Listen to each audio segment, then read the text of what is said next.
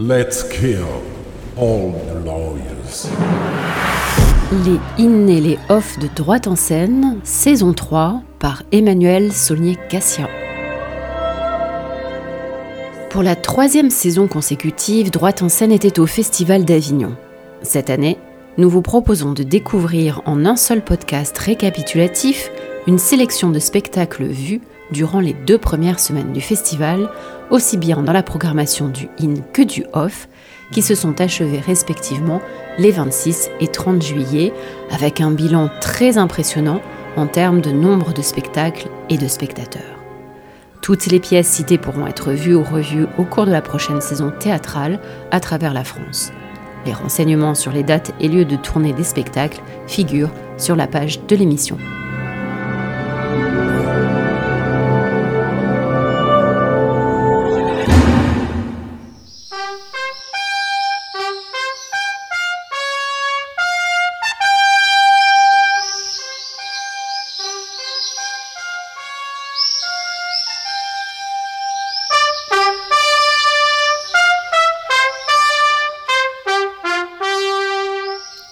Était une fois. Olivier Pi a voulu pour son dernier festival en tant que directeur organiser la 76e édition autour de ce Il était une fois propre au conte. Ce fut l'occasion de riches traversées épiques, d'odyssées au long cours, mais aussi de récits individuels et collectifs, tragiques ou burlesques, qui ont tous interrogé la manière d'utiliser la narration au théâtre et suscité beaucoup de réactions parmi les spectateurs. Le Moine Noir, qui a ouvert le 7 juillet à la cour d'honneur du Palais des Papes les festivités, a fait débat plus que polémique, quand bien même l'adaptation de la nouvelle éponyme de Tchékov est moins politique qu'on aurait pu l'imaginer ou le souhaiter dans une mise en scène de Kirill Serebrennikov. Certains partis pris dans la mise en scène ou touchant à la forme délibérément choisie d'un récit à la fois répété et présentant des points de vue différents pourraient être surinterprétés.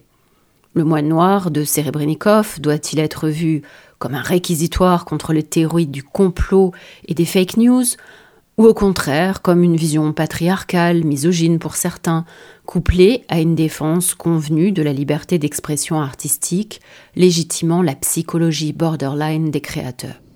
Peut-être ne faut-il aboutir à aucune de ces options et se contenter de la magie scénographique du spectacle, comme l'on pourrait se satisfaire de l'excellence des danseurs de futurs proches de Yann Martins, le second spectacle qui a eu lieu dans la cour d'honneur. Car n'est-ce pas également une surinterprétation que de présenter le spectacle du chorégraphe néerlandais comme une dénonciation des catastrophes écologiques actuelles et à venir?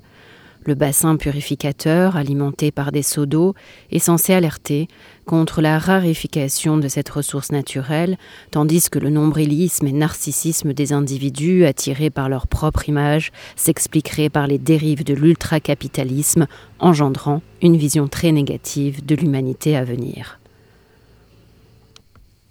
perfection des dizaines de minutes durant de la magnifique farandole de déboulés et tours piqués autour du banc de 18 mètres de long occupant l'essentiel du plateau de la cour, n'avait peut-être pas besoin d'être appuyé par un discours sans doute sincère, mais aussi très politiquement correct, tout autant que le visuel contre la guerre en Ukraine projeté sur le mur du palais pendant les saluts du premier spectacle cité.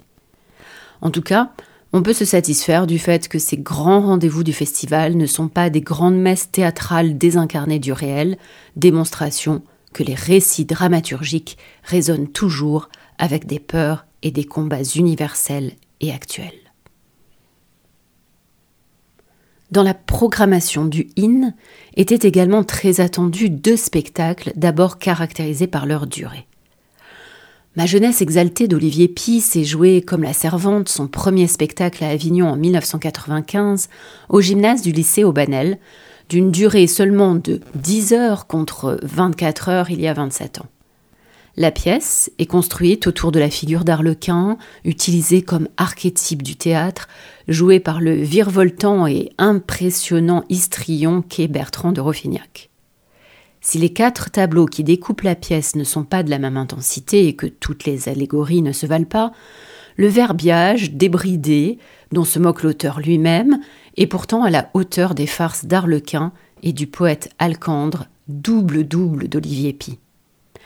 Le directeur du festival s'est offert une dernière folie théâtrale pleine de rebondissements et de critiques pas si simplistes que ses détracteurs veulent en persuader les spectateurs potentiels, des travers de la société de consommation pour mieux étrier le capitalisme, les conflits d'intérêts et la collusion des pouvoirs politiques, religieux et des affaires. Certes, ces diatribes lyriques et osées ne sont pas inédites dans l'œuvre du dramaturge qui boucle ainsi sa boucle avec Avignon, mais elles n'en sont pas moins savoureuses, en particulier le canular du faux Rimbaud, et surtout démesurément optimiste et joyeuse à l'égard de la jeunesse par définition rebelle et que l'on souhaite autant que l'auteur exalter.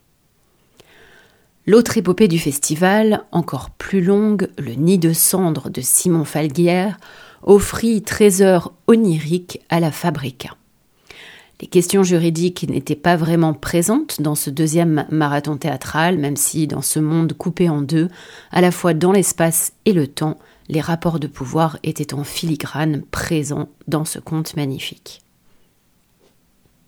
Au-delà de ces grandes fresques, j'ai sélectionné, comme lors des précédentes saisons, des spectacles dans le yin comme dans le off, directement en lien avec le droit. Une partie d'entre eux ont traité de questions ou de situations mettant en jeu la notion d'État, de droit et de démocratie au sens large, mais aussi appliquée à des cas concrets. Dans une autre série de pièces, on trouvera théâtralisé un grand nombre de droits fondamentaux individuels, les deux thématiques étant parfois intimement liées. Enfin, on terminera par une troisième série qui a permis de faire découvrir aux festivaliers dans des temps et espaces bien distincts des procès célèbres.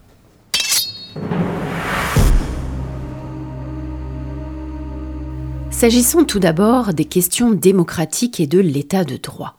Il faut signaler rapidement deux spectacles dont j'ai déjà parlé à plusieurs reprises en droite en scène, dont le succès ne s'est encore pas démenti cette année à Avignon, il s'agit du diptyque de Julie Timmerman, composé d'un démocrate qui s'est joué à la condition des soies, et de Bananas and Kings, qui s'était installé au théâtre de Loul. Un démocrate compte avec une grande inventivité la vie d'Edward Bernays, qui est l'inventeur des techniques de manipulation des masses, et Bananas and Kings, qui peut être vu indépendamment du premier spectacle, fait le récit du trust de la banane et de tous les enjeux politico-économiques en Amérique latine, impliquant les États-Unis et la CIA en particulier, mais également un certain Edward Bernays, énumérant les coups d'État, dénonçant l'esclavagisme des temps modernes, dans une mise en scène épique et endiablée. Deux pièces pouvant être qualifiées sans hésitation de théâtre citoyen, qui soulignent notamment les limites du concept de démocratie. Les États-Unis sont également sur la sellette démocratique dans Angela Davis, une histoire des États-Unis de Faustine Nogues, mise en scène par Paul Devaux, au Théâtre des Halles après son passage à la Villette quelques semaines plus tôt.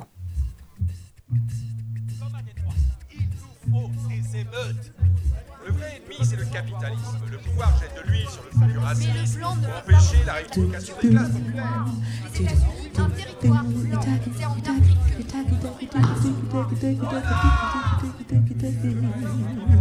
Non seulement nous avons le droit d'être libres, mais nous en avons le devoir. Éradication race blanche. Des émeutes, des émeutes, des émeutes, des émeutes, des émeutes, des émeutes, des émeutes, des émeutes, Le vrai ennemi, c'est le capitalisme. C'est le racisme pour empêcher la des. Afrique noire, Afrique noire, Afrique noire, Afrique noire, Afrique noire, Afrique noire, Afrique. Des émeutes, plus d'émeutes. Il faut produire des émeutes. Comme à Caen. Au capitalisme, au capitalisme, au caco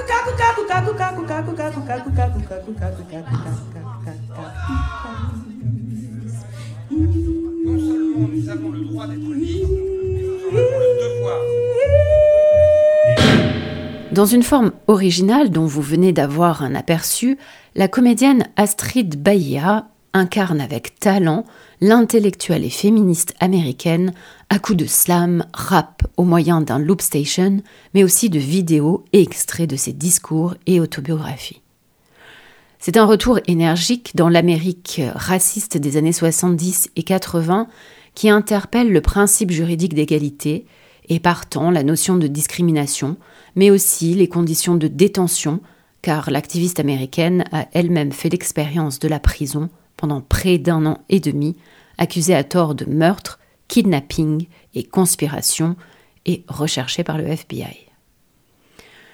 Les enjeux de pouvoir et les interrogations démocratiques ont également été abordés sur le terrain français tant au niveau national que local.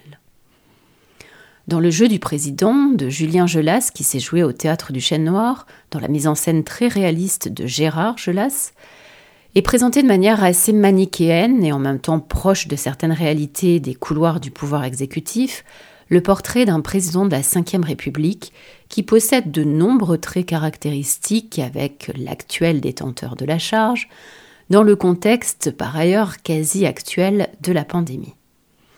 Son intérêt personnel sur le plan politique se confond assez largement avec celui de l'intérêt général, et ses dons pour la manipulation fonctionnent aussi bien avec un conseiller aguerri qu'avec une jeune opposante farouche, en l'occurrence la fille du conseiller, qui fera les frais du jeu sans état d'âme du président. Les questions démocratiques, mais cette fois au niveau local, ont été de manière assez inédite traitées dans Coupure, de Paul-Éloi Forger et Samuel Valenzi, présenté avec le même succès à la Scala Provence durant le festival qu'au théâtre de Belleville il y a quelques mois à Paris. Il s'agit ici de démocratie locale. La compagnie La Poursuite du Bleu, qui avait déjà créé il y a quelques années un très joli conte écologique avec Melon Blue, continue son investigation sur les questions de société à travers ses enjeux environnementaux. Dans Coupure, elle insiste davantage sur les apories et limites du droit face aux enjeux économiques. À partir de données factuelles vraisemblables, reposant sur un important travail documentaire et largement juridique, notamment les travaux de la commission d'enquête de l'Assemblée nationale sur l'impact économique, industriel et environnemental des énergies renouvelables, sur la transparence des financements et sur l'acceptabilité sociale des politiques de transition énergétique. La fiction est centrée autour du projet de l'installation d'antennes relais dans une petite commune rurale dont le maire va être mis face aux limites de ses compétences et à la réalité de la puissance des intérêts politiques quand ils sont tenus par des enjeux économiques d'envergure. Cette pièce appartenant au genre du théâtre citoyen met l'accent sur le déficit démocratique patent lors des prises de décision qui ont un impact sur les populations locales et met en évidence les manipulations opérées sur ces dernières par des chantages économico-sociaux qui impliquent les responsables politiques. Les auteurs érigent comme Ibsen dans un ennemi du peuple une figure de résistance qui a de la chair, de l'humanité, de la sensibilité face à l'apparent monstre froid et implacable du pouvoir étatique. Dans la construction dramaturgique à deux temporalités, une réflexion interactive avec les spectateurs qui sont interpellés d'emblée s'installe. Est-ce que vous avez l'impression que votre voix compte nous demande-t-on démagogiquement dès le départ. S'ensuit, juste avant le début du récit lui-même, un discours sur la déception populaire inévitable après chaque élection qui fait particulièrement mouche au sein du public. Enfin, dans une dimension interétatique et internationale, il convient de parler de Terres arides, texte d'un auteur luxembourgeois, Yann de Toffoli, qui s'est joué à la caserne des pompiers dans une mise en scène collective avec Luc Schiltz et Pete Simon. Terres arides fait le récit, suivant la méthode du théâtre documentaire, du voyage réalisé par un journaliste luxembourgeois parti à la recherche en 2019 d'un jeune homme de nationalité portugaise mais né et vivant au Luxembourg. Il s'agit du seul résident luxembourgeois converti à avoir fait le chemin jusqu'en Syrie. Arrêté par les Kurdes et détenu dans une prison secrète, le journaliste souhaitait retrouver sa trace et l'interviewer. Au-delà de la narration, qui ménage un suspense bien mené, l'auteur pose des questions éthiques et juridiques fondamentales, notamment celle de la responsabilité des États à l'égard de tous les radicalisés emprisonnés et risquant des exécutions sommaires. Les extraditions de ce type de profil embarrassent évidemment les pays d'origine et sont parfois juridiquement complexifiées par certaines circonstances, comme celle de ce djihadiste dont le statut de résident est devenu caduque et dont la nationalité portugaise a confortablement empêché le Luxembourg de demander l'extradition. Yann de Toffoli met tous ces obstacles excellemment en perspective, c'est-à-dire en étant à la fois très factuel, et conforme à la réalité dans la veine du théâtre documentaire, y compris dans l'utilisation des bases juridiques. Il n'est en effet pas si fréquent au théâtre d'entendre citer un article du Code pénal et de la CEDH, mais aussi c'est un texte très engagé dans les commentaires périphériques, notamment conclusifs, qui souligne combien notre état de droit, je le cite, est un des rares et minces écrans qui nous distinguent de la barbarie des idéologies totalitaires et que le fait que des sociétés démocratiques telles que les nôtres n'agissent pas pour faire en sorte, coûte que coûte, d'assurer à tous ces nationaux résidents un procès équitable revient en fait à enclencher une bombe à retardement. S'agissant maintenant de la deuxième thématique, très large, traitant des droits fondamentaux, une sélection aussi imparfaite qu'arbitraire s'est imposée car les droits fondamentaux ont été durement mis à l'épreuve dramaturgique dans un très grand nombre de pièces dans le in et le off. Dans le off, deux seules en remarquables ont traité de la thématique du passage des frontières et des migrations. Et on interdit de repêcher les corps.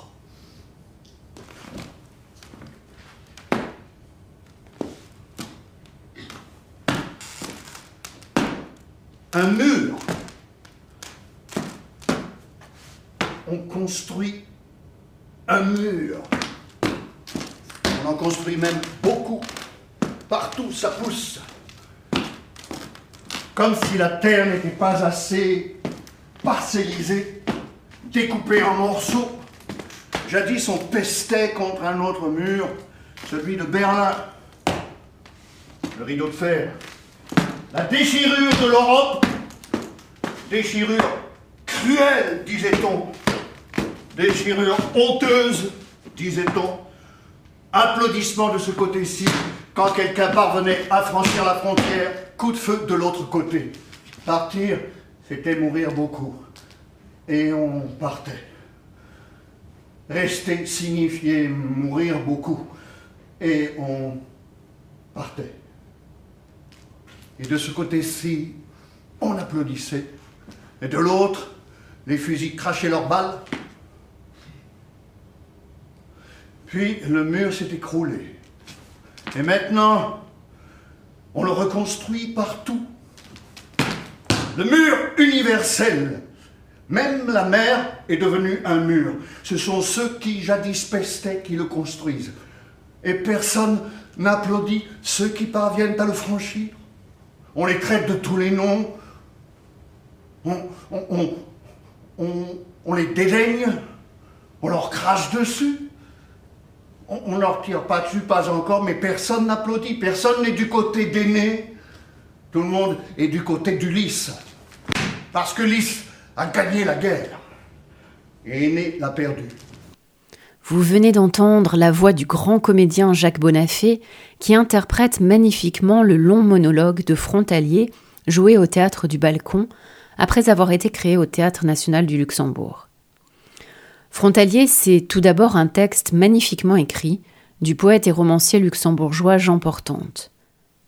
Sans ponctuer son texte, qui pourrait être tout autant slamé tant il est rythmé et nourri de rimes naturelles, l'auteur parle du réel contemporain des travailleurs frontaliers sur trois générations, en y mêlant l'histoire des migrations européennes, tout en revenant au mythe grec et en réhabilitant de manière si pertinente Aîné par rapport à Ulysse, afin de revenir au mythe fondateur de la traversée, l'exil, la migration, dépendant des frontières aussi bien naturelles que consécutives aux négociations entre des grandes puissances et dépendant des victoires ou des échecs. Alors que le rusé Ulysse traverse les mers et les terres pour rentrer chez lui après avoir volontairement ensanglanté Troie, Aîné quitte contraint et forcé sa patrie sur un radeau de fortune pour fuir la guerre qui fait rage. De manière poétique et épique, sous forme d'un road movie théâtral, on passe du grand-père, partant de son Italie natale pour extraire des minerais, aux embouteillages quotidiens à la frontière luxembourgeoise, en passant par les souvenirs du père travaillant dans les hauts fourneaux, pour mieux comprendre, en dépit de leur caractère mouvant et non immuable, symbolisé par le traçage à la craie dans la mise en scène de Frank Hoffman, les obstacles physiques, psychologiques, sociologiques et politiques à la liberté de circulation qu'ont toujours constitué les frontières officielles, mais aussi les murs dressés à la hâte sans égard pour la légalité, faisant évoluer sans cesse les routes de la migration. Les migrations forcées, suivies des tentatives d'obtenir l'asile, sont également au cœur de la nouvelle pièce de Nawar Bulbul, qui, après Maolana dans le Off de 2019, a présenté cette année Égalité au théâtre des Carmes Benedetto, pièce dans laquelle il fustige à nouveau la tyrannie politique, religieuse et même sociale. Avec beaucoup d'humour, mais aussi de cynisme, il dresse un portrait décalé et allégorique des difficultés auxquelles doivent faire face les demandeurs d'asile en France, en mettant par ailleurs au premier plan les fragilités de la liberté d'expression. Le spectacle est dédié à tous les prisonniers politiques de par le monde et rend hommage en particulier au sociologue français Michel Seurat, décédé en captivité au Liban. Nawar Bulbul sait de quoi il parle. Artiste syrien exilé en France, il fait de son expérience un terrain et une matière pour une fiction dramaturgique pleine de sens et de vérité, sous couvert de fausse naïveté, humour, et où l'absurde n'est pas que théâtral.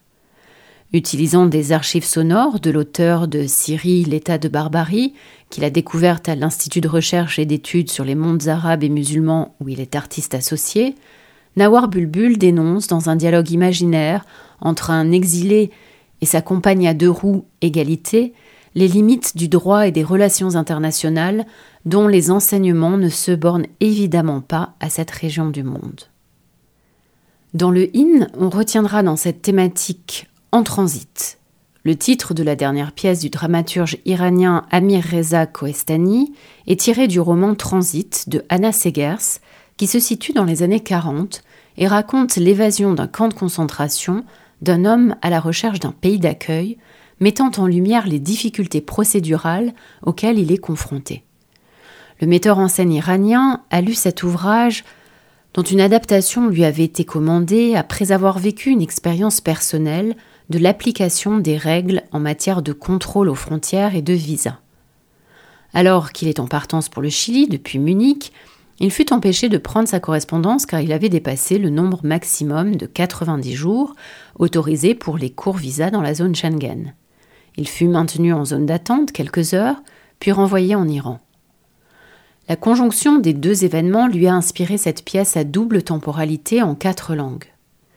Différentes situations contemporaines de placement en zone d'attente, qui concernent essentiellement des ressortissants d'État tiers en situation illégale ou en demande d'asile, sont installés dans un décor volontairement froid et gris d'une zone de transit aéroportuaire. Cet espace, juridiquement particulier, à la fois partie du territoire national et zone plaçant ses occupants dans une situation d'extraterritorialité, est utilisé par le dramaturge comme une zone de non-lieu, mais pas de non-droit, une sorte d'entre-deux-mondes, dans lequel la période 1940-2018 peut fictionnellement s'insérer et fonctionner, faisant constamment s'interroger le spectateur sur le caractère rationnel, à la limite de l'absurde, des situations exposées. D'autres droits fondamentaux ont été rencontrés dans la programmation du OFF, le droit à disposer de son corps qui a fait l'objet de deux seuls en scène très attachants?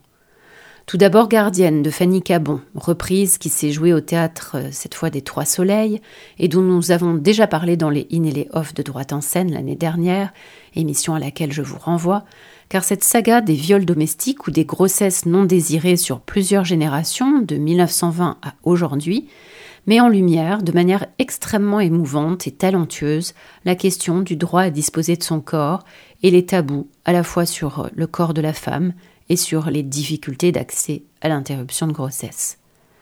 Par ailleurs, dans Simone en aparté, le très intimiste spectacle biographique de Arnaud Aubert retraçant la vie de Simone Veil, très justement et finement incarné par Sophie Carité, il est évidemment également question de l'interruption volontaire de grossesse. Son discours devant cette assemblée composée exclusivement d'hommes, ou presque au Palais Bourbon, quand elle défend en 1974 comme ministre de la Santé sa loi, qui sera jamais liée à son patronyme, fait partie des moments phares de sa vie et de la pièce, qui ne cesse de rappeler par ailleurs son obsession pour la dignité dans sa vie personnelle comme dans son action de femme politique, toujours guidée par l'intérêt général. Le temps manque pour parler d'autres spectacles qui abordent en filigrane d'autres droits individuels, mais je tiens à en citer encore au moins deux. Tout d'abord très rapidement à la ligne de Katia Hunsinger qui se jouait au train bleu, sur la base du très beau texte éponyme de Joseph Pontus, sous-titré Feuillet d'usine, traitant de la dureté et surtout de l'inhumanité du travail à la chaîne en usine agroalimentaire. Je souhaite également citer La mauvaise nuit, texte largement inconnu de Marco Baliani, mis en scène par Julien Kosselec et excellemment joué par Laurent Joly, à la Maïf en partenariat avec le Train Bleu, qui traite avec beaucoup de perspicacité et d'actualité des violences policières à partir d'un contrôle d'identité qui tourne très mal.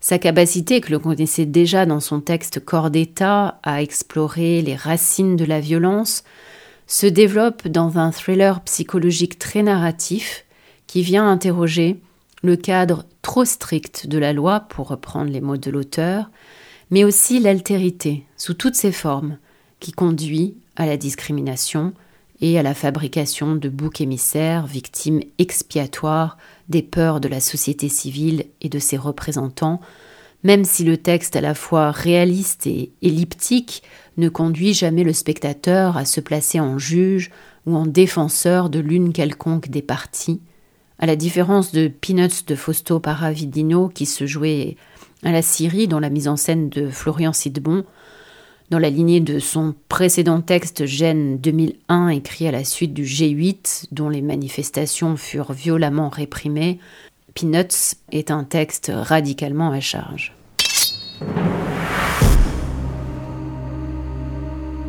La troisième et dernière sélection que je vous propose est celle des spectacles utilisant des procès comme colonne vertébrale. Ce qui va nous conduire de l'Italie du XVIIe à la Cour de justice internationale du XXIe, en passant par une série de procès en France posant des questions avant tout éthiques. Seriez-vous en mesure de confirmer et d'attester votre témoignage sous la torture? Moi? Je propose une utilisation raisonnable de la sibylle. Mais ce n'est pas moi qu'on est en train de juger. Laissez-moi vous expliquer. L'instrument est constitué de métal et de cordes. Nous allons enrouler celle-ci autour de vos doigts avant de tirer dessus. Serrez suffisamment, vos doigts seront brisés. Serrez davantage, il pourrait s'arracher. Ce n'est pas moi qu'on juge. Nous en sommes bien conscients, Artemisia, mais nous ne pouvons pas risquer les mains du signor Tassi.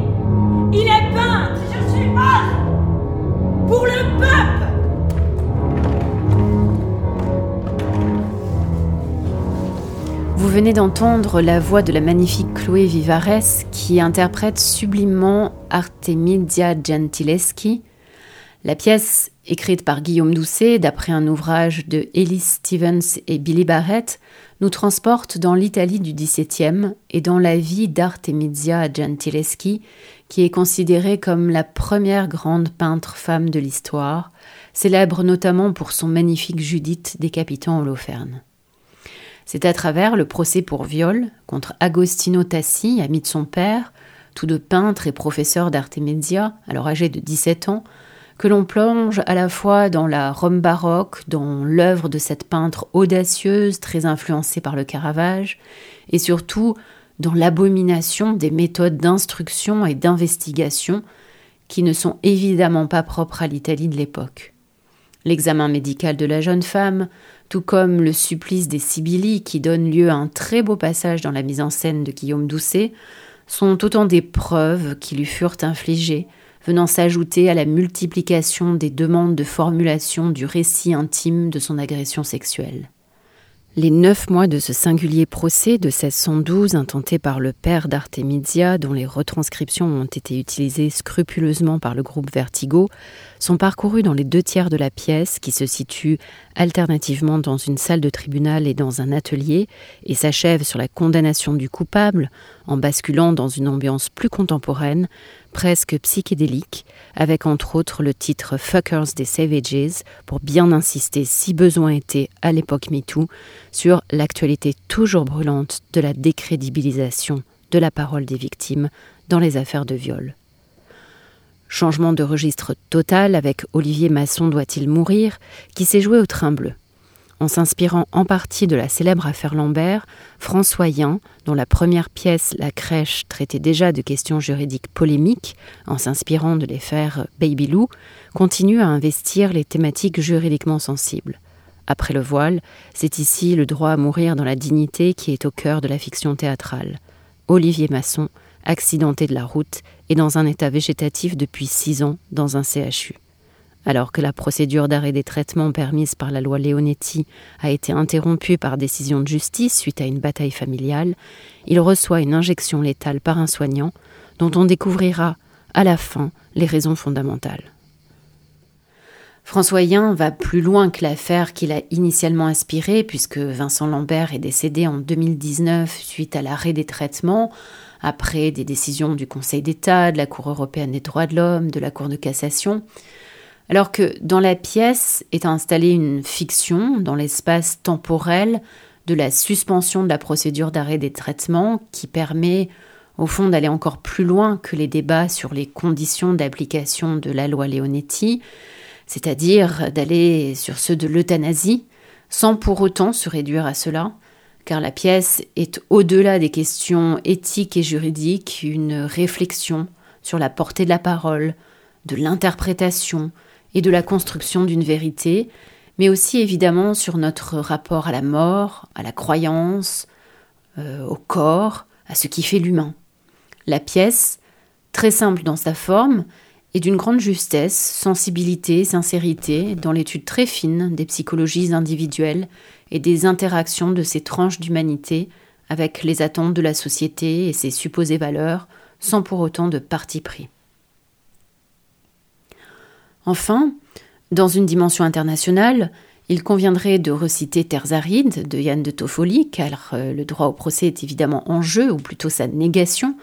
Mais faute de temps, on évoquera simplement pour finir le beau programme de lecture en accès libre organisé à nouveau par France Culture dans la cour du musée Calvé, comme l'année dernière. La dernière soirée était consacrée à la dernière colonie, ouvrage à chez Albin Michel de Philippe Sands, extrait lu par lui-même et Marie-Philomène Ga, et accompagné au piano et mis en musique par Guillaume de Chassis.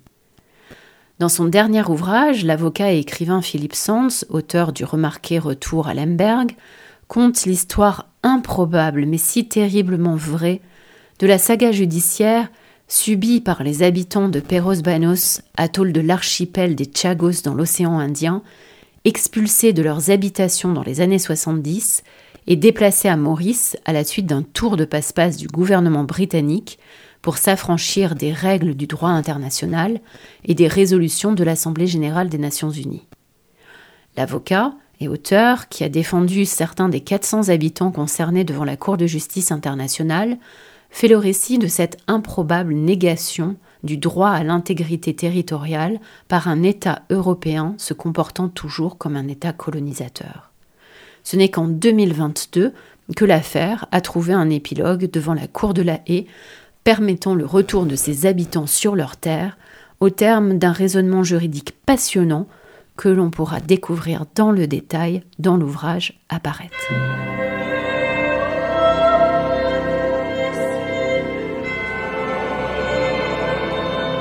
C'était les in et les off de Droite en scène, saison 3. Merci à Léobardo Arango pour la coordination et pour la réalisation.